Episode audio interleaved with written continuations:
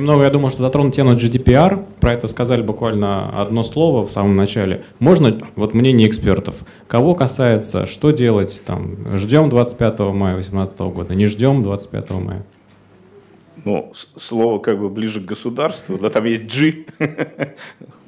Ну, я уже упомянул, э, э, у Роскомнадзора есть традиционная, по-моему, в этом году восьмой раз они проводили конференция, она даже международная, ну, на самом деле международная, а, по защите персональных данных, и там это была такая актуальная проблема, и Жаров Сан Саныч высказал позицию, ну, я так понимаю, он имеет полномочия Роскомнадзора, что они считают, что это не касается российских операторов. Значит, э, у министерства нет в этом смысле официальной позиции, поэтому я озвучиваю свою собственную и прошу это иметь в виду, если кто-то где-то будет цитировать, то, пожалуйста, обращайте на это внимание. Э, на мой взгляд, как эксперта, э, это не совсем верный подход. Более того, он, наверное, опасен, потому что это несколько успокаивает государственные органы. Ну, ну Роскомнадзор решил, что это нас не касается. Ну и слава богу.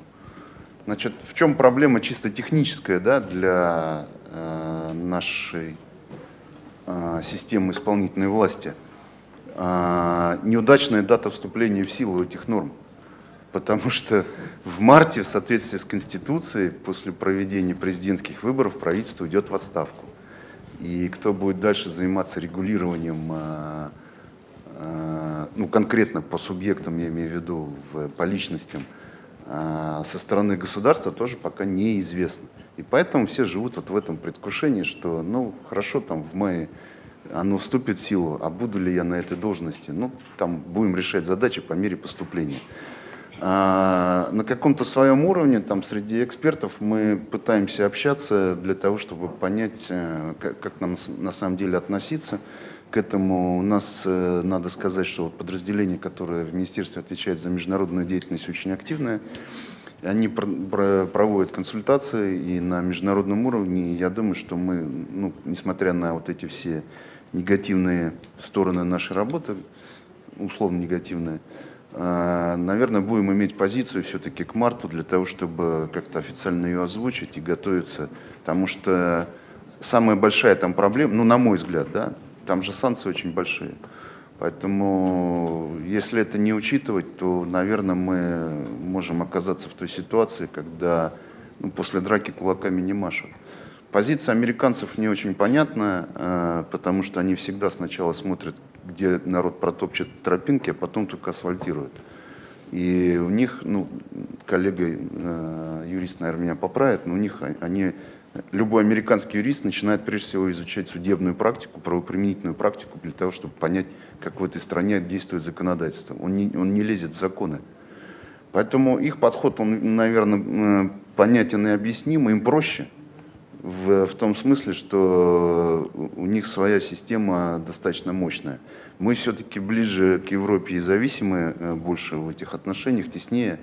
И поэтому, наверное, нам нужно все-таки готовиться к тому, что вопросы будут, вопросы будут серьезные, а, и нашим госорганам придется таким или, тем или иным образом реагировать и все-таки вырабатывать какую-то более конструктивную позицию, нежели озвучено сейчас.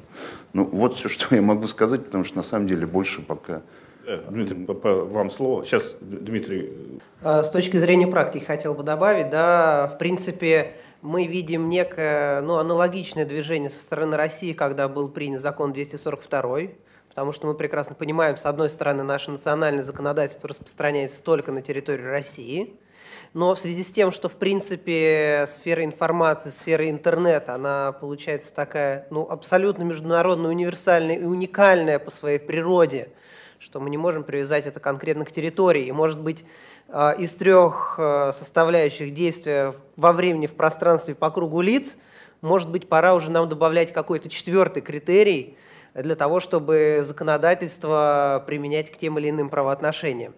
А, и опять же, как уже упомянул Салават, да, подход зарубежный. Давайте мы посмотрим, какая будет практика, и потом решим, что мы будем с этим делать. Мы знаем все пример LinkedIn, они посмотрели, как это будет работать.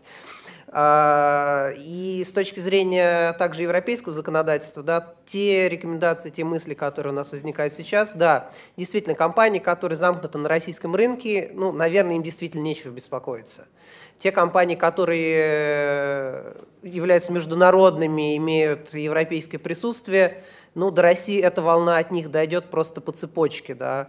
И если мы говорим про российские компании, которые планируют в той или иной части выходить на международный рынок, на европейский рынок, то да, безусловно, им нужно готовиться к тому, чтобы реагировать на возможные требования. Но бытует мнение, что даже если на сайте есть возможность перевода страницы на немецкий язык и заказа каких-то услуг на этом сайте у российской компании целиком э, юрлица значит, э, нашего локального правового поля, то и в том числе GDPR будет на них распространяться. Ну, есть, извините, есть даже более жесткие сценарии, которые мы обсуждали там в кулуарах конференции, которую я упомянул, что наш российский гражданин, приехав э, ну, там, в ту же Австрию, Германию, зайдя на сайт российской организации, он же должен тогда обрабатывать свои персональные данные в соответствии с требованиями европейского законодательства. А как это избежать? Ну, это, мне кажется, уже такие крайние а, случаи мы рассматриваем. Есть случаи, которые гораздо более реальны и которые сегодня тоже непонятно, как будут регулироваться. Я сейчас говорю про доменную отрасль тоже. А, решив одну проблему несоответствия американских требований российскому законодательству и создав национальные escrow-операторы, да, который хранит информацию у всех администраторах доменов, новых доменах верхнего уровня, ну, в частности, там, возьмем тот же домен Москву, если он будет храниться у нас здесь, и э, российским регистратором зарегистрирован домен, а таких примеров много, европейской компании, или даже европейским регистратором таких примеров тоже много, да, потому что в международных зонах, в новых э, доменных зонах у нас э, аккредитованы не только российские регистраторы, да, и, соответственно, э, защитные регистрации крупные бренды проводили по всем ну, по крайней мере, уж городским доменам точно. Москва и Москва насчитывают сотни э, очень крупных брендов, э, которые зарегистрированы э, через те же европейские регистраторы, да, но у нас хранится на территории России. Вот тут прямое действие GDPR прослеживается. И э, ответа пока мы вот на этот вопрос еще не, точно сами не знаем, консультации продолжаются. А, безусловно, мы к этому относимся крайне Э, внимательно. Это не, не только касается нашего бытового офиса, тех представительств, которые расположены на территории Европейского Союза, вот. Но э, стоит отметить, что до сих пор у нас нет абсолютно четкого понимания, каким образом это законодательство будет применяться. Исходя из этого, мы, как всегда, бизнес пытается просчитать и в том числе и худший сценарий, вот, потому что если форм, подходить формально к трактованию буквы закона, то даже, условно говоря, э, если гражданин Европейского Союза пришел в гости в компанию Норникель, передал свой паспорт для оформления пропуска, все, мы уже хоп, и уже попадаем под действие этого законодательства, а там э, проценты с оборота, миллионные штрафы и так далее. То есть страшилки по полной программе. Поэтому, э, опять же, вот мы возвращаемся к тому, что для нас очень важно именно понимать, у нас нет четкой ясности механизма применения, какие требования к защите. То есть мы тоже находимся в подвешенном состоянии. Срок наступления в действие этого законодательного, этого акта уже очень скоро, но вот мы все равно находимся в, такой состоянии, в таком состоянии неопределенности, что нас серьезно на самом деле беспокоит. Ну, да, я хотел сказать, что вот, э, та озабоченность, которая сейчас была высказана всеми сторонами, а, она на самом деле показывает глобальный конфликт между суверенитетом государств и а, абсолютной интернациональной, э, как бы, надсуверенитетным, надсуверенным Э, характером киберпространства. Да? То есть все мы живем э, то есть для меня, например, совершенно нормальный случай, там, не знаю, сидя в Панаме, заплатить русской картой на американский сайт с доставкой в Канаду, а антифрод от этого сходит с ума. Но это совершенно легитимная операция. Вот приходит в гости человек с паспортом, а еще он через ваш Wi-Fi зашел на свой сайт, а, потому что ему нужно было что-то там обновить. И все. То есть э, в, в этом смысле мы видим на самом деле конфликт старого и нового мира. Мы можем сколько угодно принимать какие-то суверенные законы и даже э, преуспеть в отдельных э, аспектах его внедрения. Вот вспомнили LinkedIn, да, Но глобальная война суверенитетов с надсуверенитетом, она, мне кажется, проиграна. Да? Потери будут, еще с тех, с других сторон. Но если мы вот не объединимся все и не скажем, что э, суверенные законы действуют, как, не действуют в киберпространстве, а, мне кажется, вот эти случаи будут э, постоянно. Мы не можем оградиться заборами там, где их невозможно построить. А, вот, еще будут вопросы? Мне кажется, мы тему... Да, пожалуйста. Э,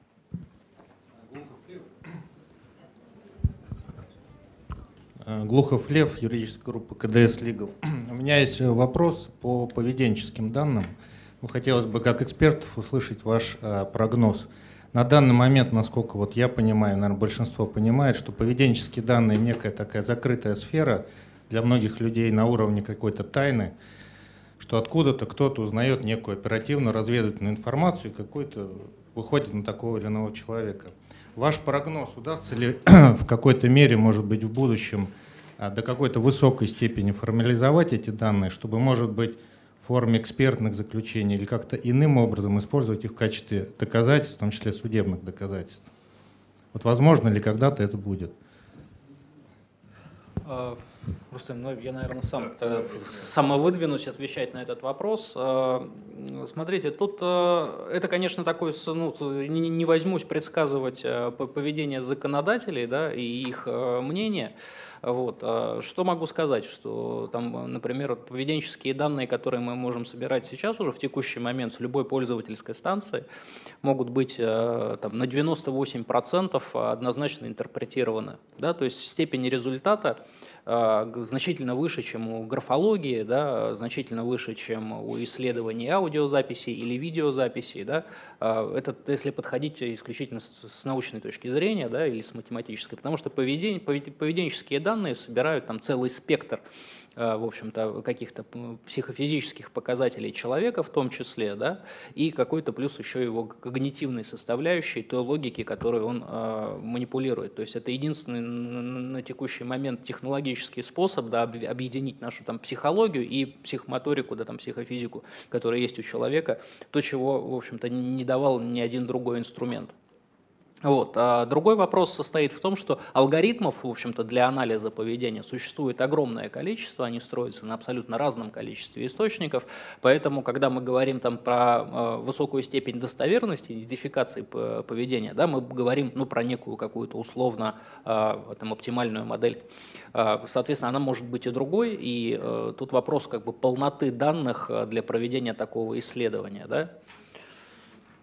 Ну, я хотел просто обратить внимание на такие более старые данные, которые тоже когда-то были на грани такой определенной тайны. Это полиграф, который собирает э, данные как бы физические из человека. И до сих пор, в том числе по решению Верховного суда, он так и не стал полноценным доказательством. Вот все-таки ваши данные, они да, э, Судьба полиграфа их ждет, или вы а, даже до этого смотрите, не дорастете? Э, это как раз вот то, на чем я пытался сделать акцент, возможно, там сильно ушел в там, терминологию. Полиграф – это тот инструмент, который, в общем-то, анализирует просто ваши физические показатели, да, каким образом у вас изменилось давление, каким образом там, сердцебиение участилось или нет. А, в то же время тот вопрос, который перед ним стоит, а, эти показатели на него не отвечают. Да? Когда мы спрашиваем человека, врет он или не врет, да, и в то же время пытаемся проанализировать его просто физическое какое-то воплощение, да, вспотел он или нет, задышал он более часто или нет, это немножечко разные вещи, да, это очень косвенный признак в том числе. Когда мы говорим про поведенческий анализ, то эти инструменты позволяют, в общем-то, как проанализировать вашу там, некую моторику, да, как, э, как вы печатаете, э, там, как вы двигаете мышкой там, и так далее, в то же время и позволяет посмотреть на логику исполнения тех или иных действий, да, то есть на, на то, что с, там, является частью именно психологии, да, когнитивный анализ. Э, ну, да. Извините, можно я да. дополню? Я, может быть, э, как я понял вопрос коллеги, больше волнует именно юридический статус, да? Вот. А, ну, могу сказать, что на экспертном уровне, в, ну, на таких закрытых площадках э, в госорганах, эта проблема обсуждается, и, ну, к сожалению, там то, что известная проблема с нехваткой кадров и компетенции, а, она здесь очень очевидна, потому что э, не, нет ни у следственных э, органов, подразделений, э, понимание, кто бы мог быть здесь экспертом. Обращение, опять же, к бизнесу, оно несколько настороженное. Здесь, мне кажется, оно оправдано пока, потому что не совсем понятны методики и так далее. Но эта проблематика в центре внимания тех, кто с этим работает, ну, пока вот до уровня каких-то Э, законодательных инициатив, там, э, выхода на какие-то э, решения, ну, в той же даже судебной плоскости пока нет. И я воспользуюсь служебным положением. Просто я хотел добавить, что в полиграфии, почему так, мне кажется, относится к нему а, Верховный суд, а, есть доля а, интерпретации, да, то есть есть сильная часть интерпретации, а значит это сильно зависит от человека. Да. Предвзятый полиграфолог, он может как бы вытащить больше, чем там на самом деле есть. А вот поведенческие вещи это чистая математика, то есть там людей нет вообще.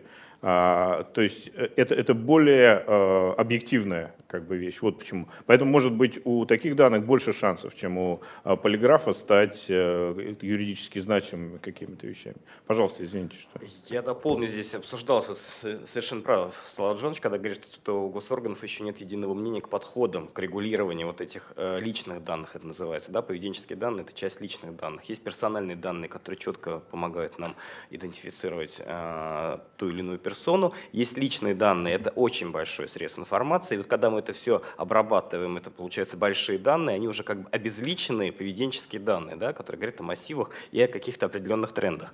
А, на сегодняшний день, я считаю, подходит к концу, наверное, вот эта дискуссия профессиональная, кому должны принадлежать большие данные, потому что были разные полярные точки зрения, начиная от того, что они должны принадлежать персоне, но скорее нет. И вот очень хороший пример с пожаром, да, и с пожарной безопасностью, конечно, а, а, вот эти большие статистики, статистика пожаров, да, и а, как правильно а, надо было эвакуировать людей и так далее, это все, а, конечно, не собственность а, тех владельцев кафе, где эти пожары произошли. Да, это уже, естественно, анализ, аналитика, и должны принадлежать такие данные государства. То же самое можно говорить о распространении вирусной инфекции, обработка именно больших данных, хотя, с одной стороны, за вот этими большими данными есть персональные данные, в данном случае история болезни граждан. Да, и мы, вот проанализировав огромное количество историй болезней, можем посмотреть, очаг и той или иной эпидемии, как она распространялась, и принять, в общем-то, своевременно меры. Если мы будем спрашивать разрешение у заболевших, ну, это как-то странно, да? То есть, мне кажется, здесь дискуссия уже завершается, и а, вот как раз на подобных примерах мы понимаем, что большие данные принадлежат государству, регулироваться должны государством, и бизнес, когда он их собирает, а бизнес в своих интересах как раз такие данные обрабатывает, а, тоже, в общем-то, скорее всего, государство будет регулировать. С личными данными чуть сложнее. А, очень много этических вопросов использования этих данных, да, потому что когда мы знаем о персоне, о его поведении в интернете там, или не только в интернете, все, то здесь но мы все равно говорим уже о конкретной персоне, насколько а, правомочно использование вот этой информации и смотря для каких целей, это вот как раз сегодня еще обсуждается. Поэтому а, им еще не придали, что называется, законодательного смысла да, вот этим понятиям. Как только он будет придан, можно будет уже говорить о дальнейшей регуляторике. Так, может, у нас есть, кроме еще вопросы? Ну, давай. А то все решат, что мы тебя заслали просто с вопросами заранее заготовленными. Ну, хорошо. Если бы вы так отвечали. Значит, вопрос про большие данные. А, а, в апреле а, было поручение, сейчас нашел его специально, вообще в апреле было поручение президента нашего дорогого Медведеву о том, что в ГИСах должны быть нескольким образом э, изменены принципы подхода э, работы с персональными данными. И срок этого поручения был, ну, собственно, внесение всевозможных предложений, там, и 5-10, до 1 декабря 2017 э, года. А конкретно там есть два пункта в этом поручении, оно небольшое. Значит, пункт предпоследний, хранение ПДН в информационных системах по месту возникновения, в электронном виде по месту возникновения таких данных – а второй э, пункт, следующий за ним, что определение межведомственного запроса как преимущественного способа получения информа информ в информационных системах сведений о субъекте, об объекте персональных данных.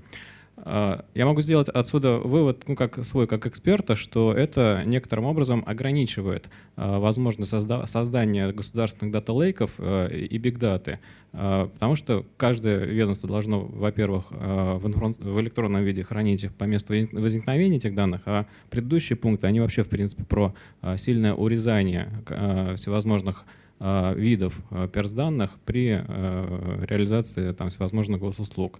Есть ли комментарии у людей, там, кто знаком там, и с данным, ну, я не знаю, там, знакомы с поручением или нет. Э, интересно, э, слышали ли вы за полгода о всевозможных внесений, изменений в э, наше законодательство по персданным? Дмитрий Анатольевич поручил, естественно, Минкомсвязи, потому что Минкомсвязь отвечает за обработку персональных данных среди министерств и Роскомнадзор нам подведомствен как служба. Я думаю, все это знают.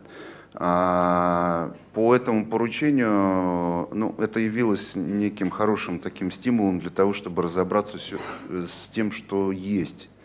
Потому что, ну, не секрет, я думаю, не, не, не, это не, не составляет ни государственную, ни коммерческую тайну, что статус ГИСов имеет очень мало информационных систем, которые эксплуатируют э, государственные органы. А, это обусловлено там и субъективными причинами, и объективными, потому что сложно, а, сложная регуляторика, там, а, проектирование, введение в эксплуатацию и так далее. Мы начали с того, что попытались собрать, делали э, три круга э, запросы по всем федеральным органам исполнительной власти. Ответы, ну, некоторые просто радовали своей оригинальностью и умением коллег придумывать э, объяснение своей э, ну, позиции, скажем так, мягко. Все это сведено, проанализировано, мы предложение внесли, потому что вот это поручение, ну, если на чиновничьем языке, оно означает, что мы должны дать предложение о внесении изменений в законодательство. Внесены эти предложения в правительство, а правительство пока не определилось, что будет дальше делать, но Э, как только решение правительства появится, естественно, мы это облекаем в, там, форму проекта нормативного акта или еще какого-то. Это все выносится на общественное обсуждение, то есть вы уже увидите это. И я не думаю, что для вас это будет каким-то секретом. А, но пока это идет вот внутренняя работа, в, э, ну, скажем, на уровне правительства. А, я хотел бы, э, на самом деле, затронуть последний пункт нашей сегодняшней э, дискуссии. Это поговорить немножко о будущем. То есть мы бы не сидели на своих местах, э, я имею в виду там должностных, да, если бы мы не были стратегами своей области, потому что текучка, это понятно, надо каждый день что-то защищать, но давайте мы как бы каждый, ну или кто хочет из экспертов, скажет о том, что, что он видит в будущем, как бы в ближайшем там, обозримом будущем, а, что случится вот в зоне его ответственности с э, защитой данных. А, Слава, наверное, опять с вас начнем. Не так уже много сегодня говорил, но мне кажется, поменяется серьезная и существенная регуляторика на стороне государства, потому что уже есть понимание, что но, но даже если взять э, реестр операторов персональных данных, там, по-моему, около 4 тысяч, да, и вот коллега говорил, там на следующий год по Москве, это там целое управление Роскомнадзора, э, будет заниматься проверкой 35. Ну да, там есть, конечно, Альфа-банк. Э, в прошлом году Роскомнадзор поупражнялся на банках с иностранным капиталом. Э, это большие были банки. Ну, видимо, вот они проанализировали, там действительно было сложно по некоторым позициям их проверять, потому что там и иностранные граждане еще есть. А, среди их клиентов. А, поэтому нереально контролировать вот эту среду, и она будет дальше развиваться теми э, способами, средствами и правовыми средствами, которые сейчас есть. И мне кажется, ну вот 18-20 э, годы мы будем наблюдать э, существенные изменения механизма государственного регулирования вот в части защиты персональных данных. Ну, mm. такой мой, вот, может быть, да. не, не совсем экспертный, но Андрей, прогноз. есть что сказать? Поскольку государство, не только наши, но и другие, будут усиливать требования так, к защите персданных, то на международном уровне, наоборот, они будут вынуждены их смягчать, ну, по крайней мере, что касается э, международной корпорации ICANN, и э, как-то выстраивать такие требования к тому же набору данных в УИС-сервисах, э, которые будут ну, не противоречить э, национальным или региональным законодательствам по защите персданных. А в целом целом по кибербезопасности это становится номер один да, проблематикой в доменном бизнес-сообществе и не только в доменном. Поэтому на 18-20 годы я совершенно согласен. Мы по-прежнему будем чаще собираться именно по этому поводу. И, кстати, вот именно эта же тема и, скорее всего, послужит очередному а, сдвигу сроков а, программы создания э, новых доменов верхнего уровня. Корпорация ICANN объявляла, что в 2018 году начнется второй раунд, потом переносили на 2019 15 сейчас уже эксперты робко говорят о 20 да?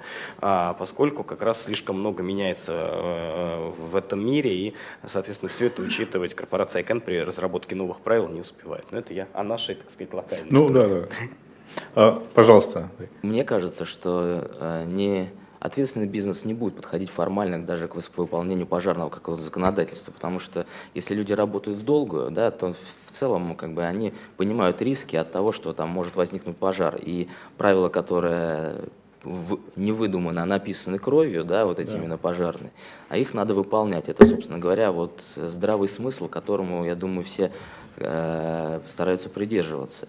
Но касаясь будущего, ну даже бли, э, такого ближнего, да, э, так сказать, в краткосрочной перспективе, безусловно, ну, мы как промышленная компания э, сосредоточены на исполнении тех инициатив, которые касаются критической информационной инфраструктуры. Ну а также бизнес, он не стоит на месте, безусловно, применяются самые современные передовые практики, тут и мобильность, повышение мобильности, это уход всех бизнес-процессов там на планшеты, на мобильные устройства, плюс еще там вещи, связанные с робототехникой. И, э, как часто бывает, не всегда в дизайне передовых технологий в дизайн закладываются средства по обеспечению безопасности. И, к сожалению, вот э, сначала человек придумывает какую-то, может быть, замечательную идею, потом вторым, второй очереди уже придумывает, какие риски и какие вот эти вот ноу-хау они несут в себе. Именно поэтому, вот, собственно говоря, вот для нас, как для людей, которые занимаются практическими вопросами обеспечения безопасности, информационной безопасности, вот эти вещи являются, вот, я думаю, самыми важными, на, по крайней мере, на 18-19 год. А вот как бы в такт шагов вопрос, а, нет ли а, у вас ощущение, что рано или поздно мы вообще делегируем а, всю безопасность регуляторам и будем только исполнять их требования? Или у нас будет какая-то свобода маневра? Вот как у бизнеса. В Америке это уже полностью свершилось. Ты не можешь там чихнуть, у тебя на каждой есть опросник и галочки. А, мы, мы-то еще свободны в выборе каких-то средств. Ну, понимаете, галочки – это не самоцель. Привело ли это реально к повышению безопасности той инфраструктуры, которая сейчас существует? Да, ну можно, конечно, всем вывернуть руки, заставить на каждый чих заполнять эти э, файлы, заполнять эти галки. Да? Приведет ли это к... Мы же э, мы исходим из практической пользы. Да, и более того, не всегда излишнее регулирование приводит к положительному эффекту. Просто при этом часто приводит к тому, что люди сидят и вместо того, чтобы заниматься реальной безопасностью, занимаются бумажной безопасностью. Ну, мы тут, по-моему, тоже пришли к мнению, что GDPR это тоже такая как бы вещь, которая непонятно, а, станет ли лучше пользователям, а вот как бы операторам станет сильно хуже. Ну, понимаете, вот GDPR, да, это носит еще, опять же, да, экстерриториальный характер, да, это вот было бы хорошо, если э, было бы там понятно, если бы там мы говорили, да, хорошо, вот это касается только компаний, которые зарегистрированы в ЕС, да, ну вот границы понятны, пожалуйста, сформируйте свои требования, мы их будем исполнять. Нет, ситуация иная, и вот для нас, как бизнеса, вот это состояние неопределенности привносит дополнительные риски. Угу. Спасибо. Дмитрий, ваше мнение? Да, я еще в продолжение темы поднятой. А, есть две стороны вопроса. Сторона белое, так сказать, и черное. Все операторы, которые стараются хотя бы формально соблюдать требования закона, как правило, это солидные компании, которые уважают себя и соблюдают требования не только потому, что это требования закона, но они действительно защищают информацию, пускай даже персональные данные как состав, может быть, свои коммерческие тайны, но они ее защищают. А большинство проблем э, как раз возникает в той, в тех отраслях, в тех действиях, которые ну, не публичны, и нарушение прав простых граждан, утечки информации, там, телефонных справочников и прочее, это, ну, это уже на уровне неких э, преступлений, которые совершенно другим образом должны как-то отслеживаться, анализироваться, выявляться и предотвращаться, не только на уровне, что у нас есть требования, но и уровне какого-то реагирования со стороны государства. И в продолжении как раз реагирования со стороны государства, как вы, наверное, все прекрасно знаете, Роскомнадзор некоторое время назад был достаточно ограничен и в возможности штрафных санкций, а, и в возможности рассмотрения административных дел. А сейчас, а, с учетом того, как у Роскомнадзора появляется опыт, появляются возможности действительно наложения ну, действительно достаточно крупных санкций на бизнес за нарушение законодательства о персональных данных, я как юрист ожидая появления уже конкретной правоприменительной практики, когда взаимодействие между оператором персональных данных и регулятором будет осуществляться через некого третьего субъекта, через суд. И, опять же, спекулируя темой пожарной безопасности, а, на заре, так сказать, моей профессиональной деятельности я судился с пожарнадзором за, по результатам проверки. И были, выявлены определенные нарушения, а, но с учетом определенной специфики проведения проверки, а, она была незаконна. Результаты там штрафы. Но мне запомнилась вот уже больше 10 лет фраза судьи, который рассматривал это дело. Ну вот там у вас пожарный выход там как-то не так организован. Ну вот мы сидим с вами здесь сейчас в кабинете. Вот если случится пожар, ну мы же все сгорим. Вот э, она говорит, я понимаю требования, процессы, но огонь он огонь. И вот мне интересно, когда наступит тот момент, когда наши судьи, рассматривая споры по вопросам там, компрометации данных чьих-то, тоже смогут сказать, да, компания молодец, вы что-то делаете, но данные ушли, и человек пострадал. Мои данные идут, человек пострадает. Будем ждать, когда практика дойдет до такого уровня, до такого опыта. Ну, в критической инфраструктуре от цифры до огня, в общем, шаг очень короткий. Это уже практически огонь, да, то есть неправильная цифра. А, Дмитрий, ваше мнение? А, я сейчас немножко запутался. Мы про прогнозы или про, про надежды? А, потому что это две очень такие сильно разные сущности. Если говорить про прогнозы, то мой прогноз, наверное, не очень утешительный. Я думаю, что там в перспективе трех-пяти лет Э, законодательство будет развиваться и какие-то сдерживающие меры будут появляться, но, на мой взгляд, они будут не сильно эффективны, хотя бы в силу того, что мы постоянно в своей истории используем тот самый вот, э, там, пассивный подход к обеспечению безопасности. Так уж устроен человек, пытаемся защититься от того, с чем мы знакомы. Да? А вокруг новый дивный мир, и мы, в общем-то, не всегда знаем, э, чего ждать нам от, от той же аналитики больших данных, да, от расширения персональных данных.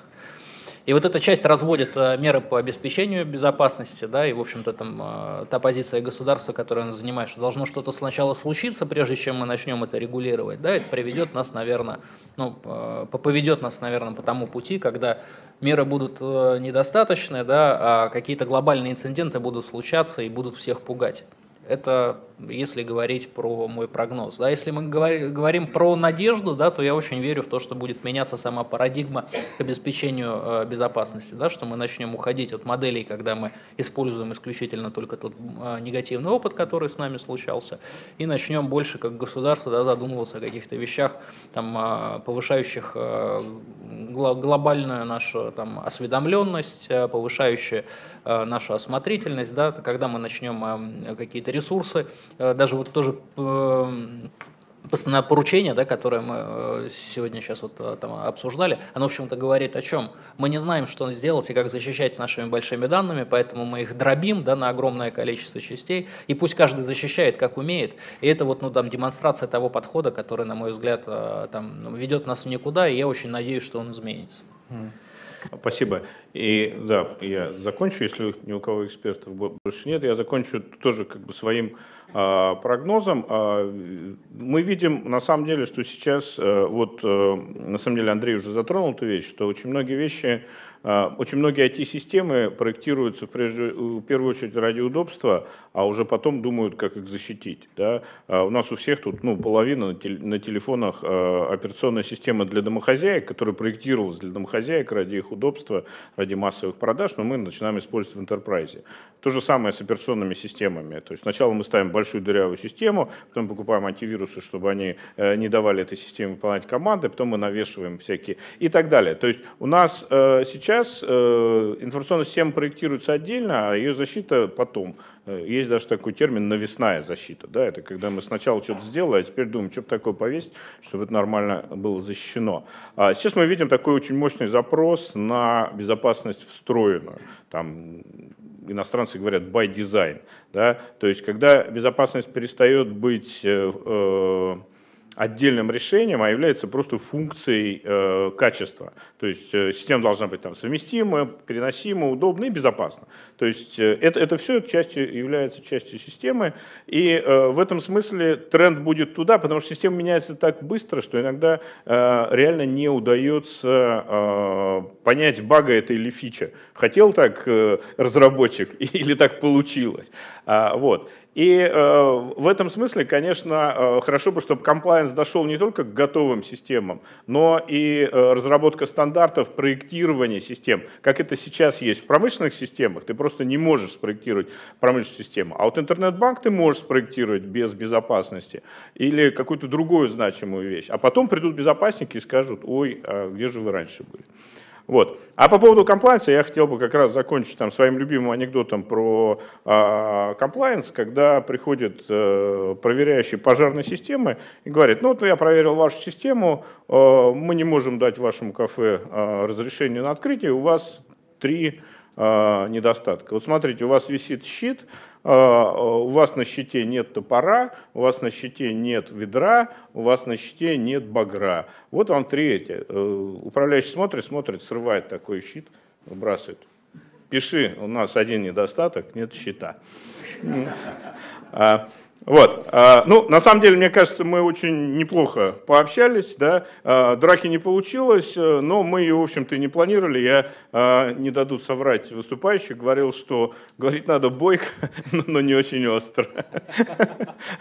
Вот. Спасибо вам большое. Э, нас сейчас попоет кофе, да, если не ошибаюсь. Вот. И если будут вопросы, ну, подходите в кулуарах. Э, к безопасникам не все вопросы публичны, правда?